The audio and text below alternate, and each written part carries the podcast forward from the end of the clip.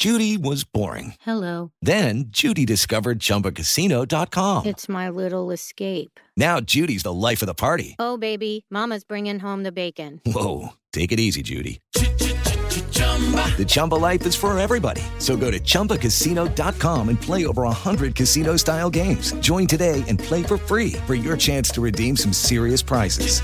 chumba ChumbaCasino.com. No purchase necessary. Void where prohibited by law. 18 plus terms and conditions apply. See website for details. Martes 27 de julio, yo soy Alejandro Villalbazo y esta es la información que sirve. Dicen que los medicamentos para los niños con cáncer ya se compraron, pero lo cierto es que no están en los hospitales. En Jalisco hay mil niños, mil niños con cáncer. Martín Beltrán. Desabasto de medicamentos para niños con cáncer en Jalisco cumple más de dos años. La situación es difícil. Las agrupaciones que ayudan a este tipo de causas ya no creen en lo que promete eh, la presidencia de la República, sin embargo, hacen su lucha y también sus colectas. Esta es la situación aquí en Jalisco. COVID-19, los números, Iñaki Manero. Y llegamos a 238.595 personas fallecidas. En las últimas 24 horas sumaron 171 personas que perdieron la vida. Se reportaron 5.920 personas contagiadas.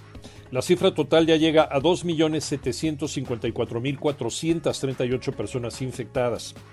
Y la Secretaría de Salud considera que las personas vacunadas ya no están consideradas como población vulnerable ante COVID-19. Nada más recuerda, el estar vacunado no impide que te contagies o que contagies a los demás. Así que a vacunarse y a seguirse cuidando. La segunda de bronce, Tocayo Cervantes.